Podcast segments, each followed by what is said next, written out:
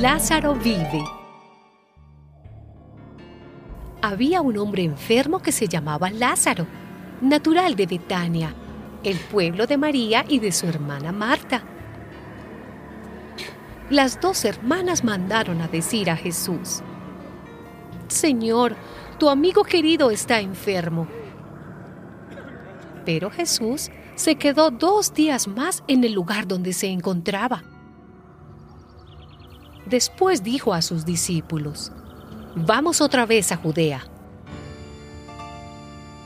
Al llegar, Jesús se encontró con que ya hacía cuatro días que Lázaro había sido sepultado. Cuando Marta supo que Jesús estaba llegando, salió a recibirlo. Jesús le dijo entonces, Yo soy la resurrección y la vida.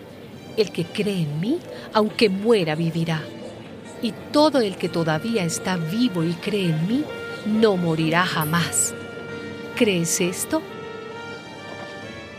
Ella le dijo, Sí, Señor, yo creo que tú eres el Mesías, el Hijo de Dios, el que tenía que venir al mundo. Cuando María llegó a donde estaba Jesús, se puso de rodillas a sus pies diciendo, Señor, si hubieras estado aquí mi hermano no habría muerto. Jesús, al ver llorar a María y a los judíos que habían llegado con ella, se conmovió profundamente y se estremeció y les preguntó, ¿Dónde lo sepultaron? Le dijeron, ven a verlo, Señor. Y Jesús lloró. Jesús se acercó a la tumba. Era una cueva cuya entrada estaba tapada con una piedra. Jesús dijo, quiten la piedra. Marta, la hermana del muerto, le dijo, Señor, ya huele mal, porque hace cuatro días que murió.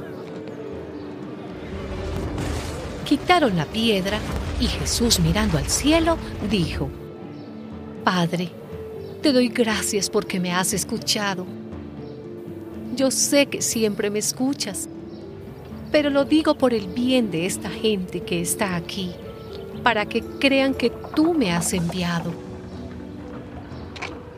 Después de decir esto, gritó, Lázaro, sal de ahí. Y el que había estado muerto salió con las manos y los pies atados con vendas y la cara envuelta en un lienzo. Jesús les dijo, desátenlo y déjenlo ir.